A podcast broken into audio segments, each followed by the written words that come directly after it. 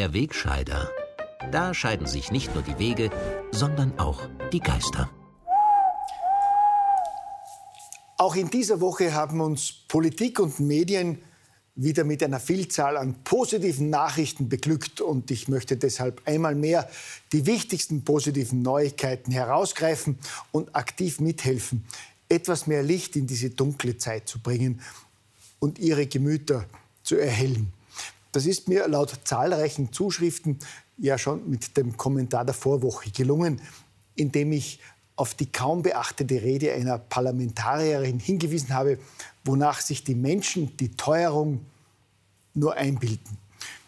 Und es freut mich besonders, dass ich auch in dieser Woche ähnlich positive wissenschaftsbasierte und selbstverständlich faktengecheckte Nachrichten entdeckt habe, die ich einer breiteren Öffentlichkeit zugänglich machen möchte.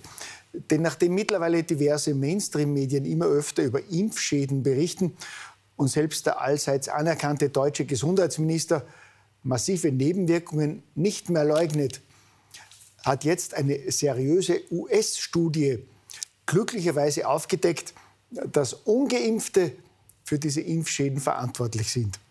Der australische Autor dieser Studie erklärt schlüssig, dass Impfschäden wie Schlaganfälle, Sehstörungen, Herzinfarkte oder Blutgerinnsel durch die Falschinformationen von Impfgegnern verursacht werden.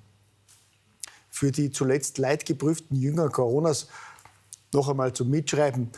Auslöser etwaiger Impfschäden sind laut dieser Studie ganz offensichtlich ungeimpfte und Experten, die die mRNA-Genbehandlung kritisch hinterfragen.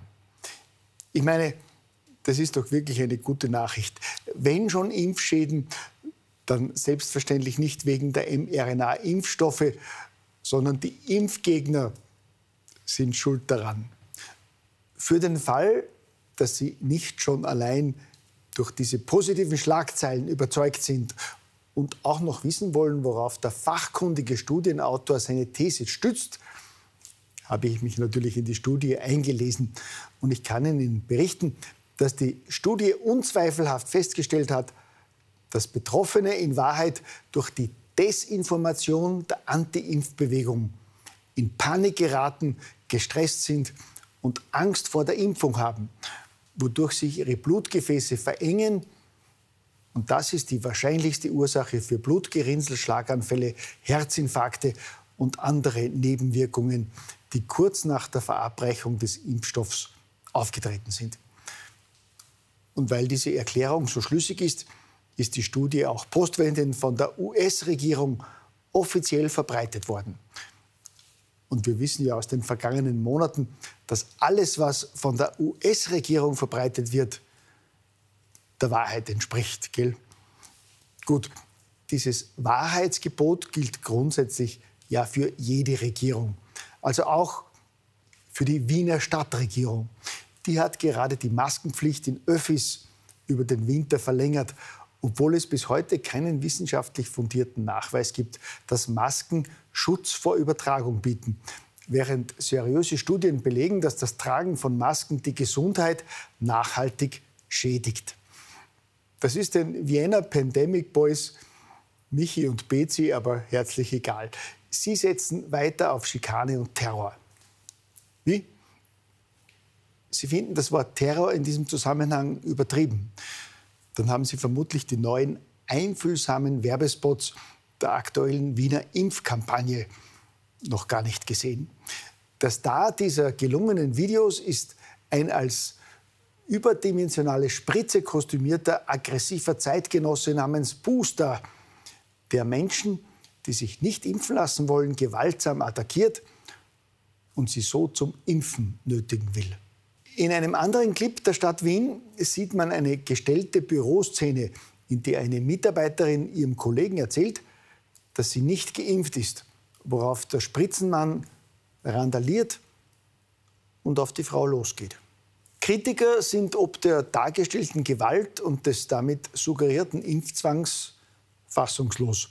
Doch obwohl die mit 45.000 Euro Steuergeld finanzierte Impfkampagne selbst in Wien für Empörung gesorgt hat, wird sie vom verantwortlichen Gesundheitsstadtrat Peter Hacker verteidigt und sogar als Erfolg gewertet. Das ist genau der Sinn und Zweck einer Kampagne. Wachzurütteln, aufmerksam zu machen, die Menschen zum Nachdenken zu bringen. Gut.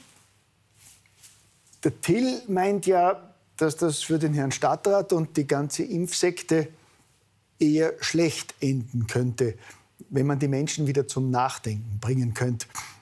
Aber noch verfolgt die Impflobby erbarmungslos ihre Ziele und will den brutalen Spritzenmann sogar in Schulen schicken, um die Impfung von Kindern zu forcieren. Auch wenn Kinderärzte Alarm schlagen. Aus kinderärztlicher Sicht ist die Auffrischungsimpfung eigentlich nicht ähm, gerechtfertigt, da die Verläufe bei Kindern und Jugendlichen ähm, sehr mild sind und schwere Erkrankungen sehr selten und auch die Impfungen Nebenwirkungen haben können. Ja gut, für etwaige Nebenwirkungen der Impfung sind ja ohnehin die ungeimpften verantwortlich, wie wir gehört haben. Für die zuletzt auffällige Übersterblichkeit, laut Medienberichten, der Klimawandel. Und auch wenn einige wenige Mainstream-Medien mittlerweile immer öfter von Nebenwirkungen berichten, im Großen und Ganzen funktioniert das Vertuschen zigtausender schwerer Impfschäden immer noch recht gut. Dass auf den Mainstream nach wie vor Verlass ist, zeigt ja auch die aktuelle Berichterstattung über die massiven Proteste gegen die Zero-Covid-Politik der chinesischen Regierung. Merke, Menschen, die in China gegen Covid-Maßnahmen der Regierung protestieren, sind Helden.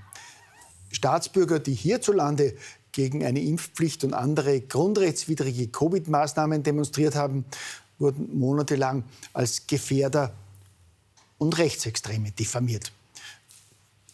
Gut, das sind ja meist auch dieselben lästigen Schwurbler, die das einzig wahre Narrativ in Sachen Einwanderung, LGBT, Klimawandel und Ukraine-Sanktionen immer wieder in Frage stellen und sich sogar weigern, für unsere westlichen Werte zu frieren und zu hungern. Hier verweise ich gerne auf die aufmunternden Worte unseres Herrn Bundespräsidenten. Zähne zusammenbeißen, es wird schon irgendwie gehen. Und falls im kommenden Winter dann wegen unserer moralisch wertvollen Haltung doch einmal für längere Zeit der Strom ausfällt, hat unsere umsichtige Regierung natürlich vorgesorgt für den Ernstfall eines Blackouts, der laut Regierungspropaganda ohnehin äußerst unwahrscheinlich ist. Trotzdem ist es beruhigend zu wissen, dass wenigstens unsere verantwortlichen Regierungsspitzen wissen, was so ein Blackout im Ernstfall für uns bedeutet. Also im Ernstfall eines ein tatsächlich, worüber sprechen wir beim, beim Blackout? Ja, Blackout ist, a, ist ein über einen längeren Zeitraum völlig ungeplant, unkontrolliert stattfindender Strom, ähm, also kein Strom in einem größeren Gebiet in Österreich, also Zusammenbruch quasi vom Stromnetz. Ja, meine Damen und Herren, ist es nicht gut zu wissen, dass unser aller Wohl in den Händen kompetenter und vertrauensvoller Politikerinnen liegt, die unser Land mit Haltung und streng nach einem religiösen Kodex führen? Auch wenn wir uns dafür von einigen überkommenen Werten trennen müssen. Ich meine, was ist denn so schlimm daran, dass der Wohlstand, den Generationen aufgebaut haben, für die gute Sache in wenigen Monaten wieder abgebaut wird? Was ist so schlimm daran, dass die Wirtschaft crasht, tausende Unternehmen pleite gehen und hunderttausende Menschen ihre Arbeit verlieren? Was ist so schlimm daran, dass sich ein paar Menschen das Leben nicht mehr leisten können? Wichtig ist doch, wir sind dann die Guten, gell?